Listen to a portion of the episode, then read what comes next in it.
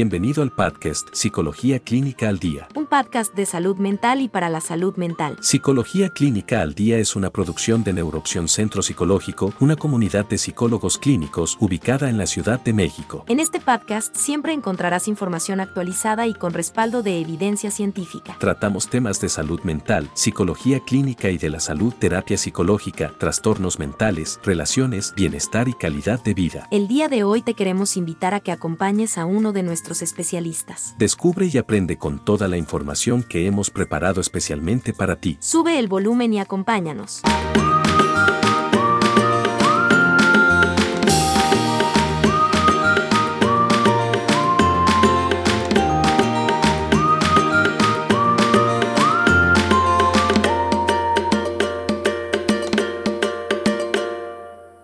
Amigos, ¿cómo están? Es un placer que nos acompañen el día de hoy. Muchísimas gracias por escucharnos. Bienvenidos al podcast Psicología Clínica al Día, a un episodio más.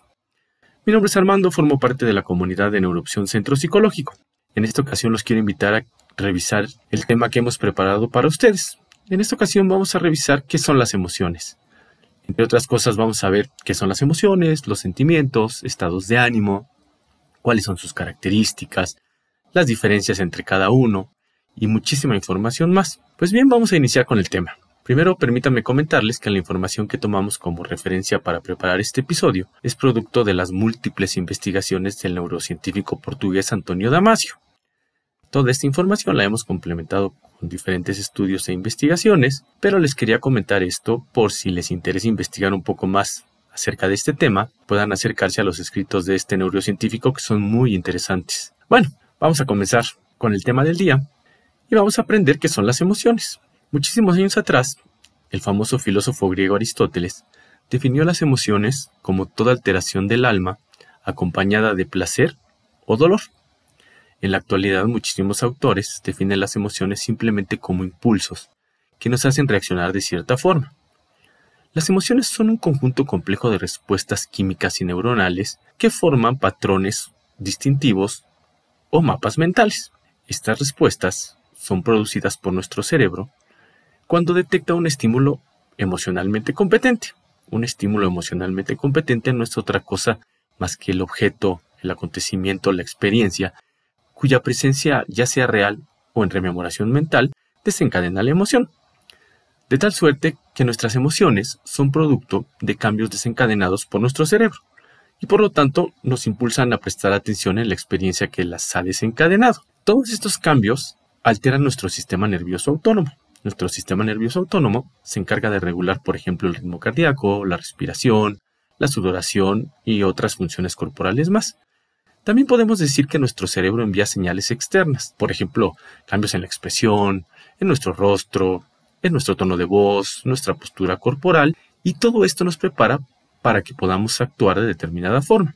Muchas veces estos cambios no los elegimos, pero lo cierto es que ocurren, y algunas veces nos juegan en contra provocando reacciones inadecuadas o que no deseamos. Muchísimos estudios afirman que estas respuestas son casi automáticas. Lo cierto es que este proceso que genera cambios fisiológicos y conductuales es tan veloz que no nos percatamos de lo que sucede en nuestro organismo. Entonces podemos decir que las emociones son reacciones ocasionadas por experiencias que afectan nuestro nivel de bienestar.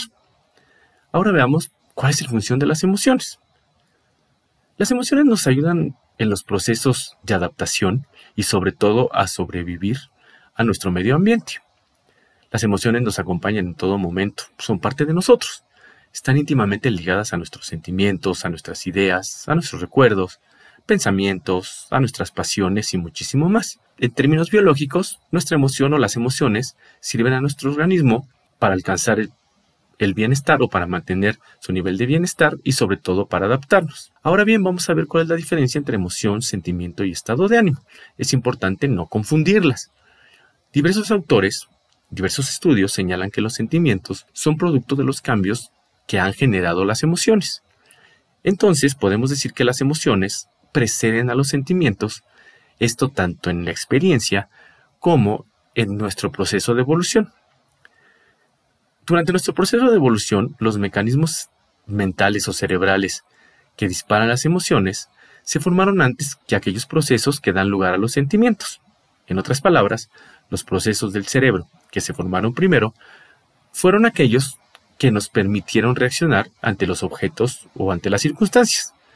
Posteriormente, se formaron los procesos que producen o que produjeron mapas mentales. Y por último, y por último, se formaron aquellos mecanismos que nos permiten elaborar representaciones mentales del estado final que guarda nuestro organismo, en otras palabras, los sentimientos.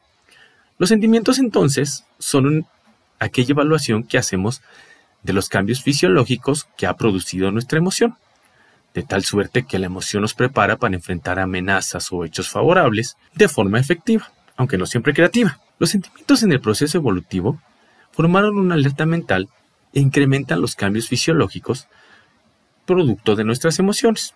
Todo esto auxiliado de los procesos de atención y memoria. Entonces, los sentimientos son la percepción de un determinado estado de nuestro organismo o del estado final que guarda nuestro organismo, producto de las reacciones de nuestras emociones. Por otro lado, el estado de ánimo es más prolongado en el tiempo. Es una forma en la que estamos, en la que permanecemos. Ahora bien, la experiencia emocional depende de muchísimos factores. Algunos de ellos, como hemos visto, es nuestro proceso de evolución, nuestras experiencias previas, nuestro aprendizaje, la valoración que hacemos de los hechos, a quién atribuimos la causa o la responsabilidad de los hechos que vivimos, nuestras expectativas ante las diferentes situaciones, las experiencias previas, que todas estas experiencias previas influyen en la forma en que reaccionamos o en la forma en la que se produce nuestra reacción emocional. Y todo esto, evidentemente, genera o desencadena reacciones fisiológicas y conductuales. Las experiencias previas podemos decir que nos sirven o nuestro cerebro las utiliza como un método de evaluación. Este método de evaluación es un factor desencadenante de las reacciones fisiológicas y conductuales que produce nuestro cerebro. Por decirlo en otras palabras, durante nuestra vida vamos, nos vamos enfrentando con diferentes experiencias que aprendemos a interpretar de cierta forma. Por ejemplo, existen sucesos que nos enfadan, que nos provocan temor, nos ocasionan tristeza, por mencionar algunas. Estas experiencias previas guían nuestras reacciones emocionales posteriores ante la presencia de experiencias similares. No deben de ser iguales, simplemente con que sean similares. Ahora bien, podemos clasificar las emociones en tres grandes grupos. Las emociones de fondo, las emociones básicas o primarias, que son las más conocidas, y por último, las emociones sociales. Las emociones de fondo son emociones que no son visibles en nuestra conducta. Son expresiones compuestas de acciones cuya finalidad es regular nuestro estado de ánimo y están relacionadas evidentemente con nuestro estado de ánimo en un momento dado. Por otro lado, las emociones básicas son teorías que afirman la presencia de reacciones, digamos, afectivas innatas. Aunque son distintas entre ellas, se cree o los diferentes estudios han demostrado que están presentes en todos los seres humanos, es decir, independientemente de nuestra cultura, nuestra nacionalidad, nuestra edad, todos los seres humanos tenemos emociones en común. Los investigadores que defienden la existencia de las emociones básicas afirman que están directamente relacionadas con la adaptación y los procesos de evolución de nuestra especie. Solo debemos aclarar que no existe un consenso general en este tema y muchas veces se torna un tema controvertido. Pero vamos a ver a qué o, cuáles emociones son las que se consideran básicas. La tristeza, la felicidad, la ira, el miedo, el asco y la sorpresa son las seis emociones que consideramos como básicas. Por otro lado, las emociones que consideramos como sociales son emociones que se consideran reguladoras. Por ejemplo, se piensa que la simpatía, la turbación, el desdén, la admiración, la gratitud, la indignación, los celos, la culpa, son emociones que se consideran como emociones sociales. Pero bueno, finalmente es nuestro cerebro el responsable de producir los cambios físicos que experimentamos frente a los diversos objetos o experiencias. Y podemos decir que nuestro cerebro está doblemente, presente en este proceso. Por un lado, produce el estado emocional o las reacciones emocionales y por otro lado, genera el sentimiento correspondiente. En este sentido, conocemos que dos son los sentimientos fundamentales para nuestra autorregulación. Estos sentimientos fundamentales son la alegría y la pena. Pero bueno, cómo es que llegamos a experimentar estos sentimientos. Como hemos visto, todo comienza con un objeto adecuado o con un estímulo emocionalmente competente. Este estímulo conduce a la selección de un programa preexistente de emoción. Este programa preexistente de, emoción en nuestro cerebro lleva a la generación de un conjunto concreto de mapas neurales del estado de nuestro cuerpo, al que contribuyen señales que preceden del propio cuerpo ciertos mapas configurados de una determinada manera. Y estos mapas son la base del estado mental que denominamos alegría, placer y sus, y sus diversas variantes. Otros mapas neurales, otros mapas neuronales, son la base del estado mental que denominamos pena, tristeza o dolor.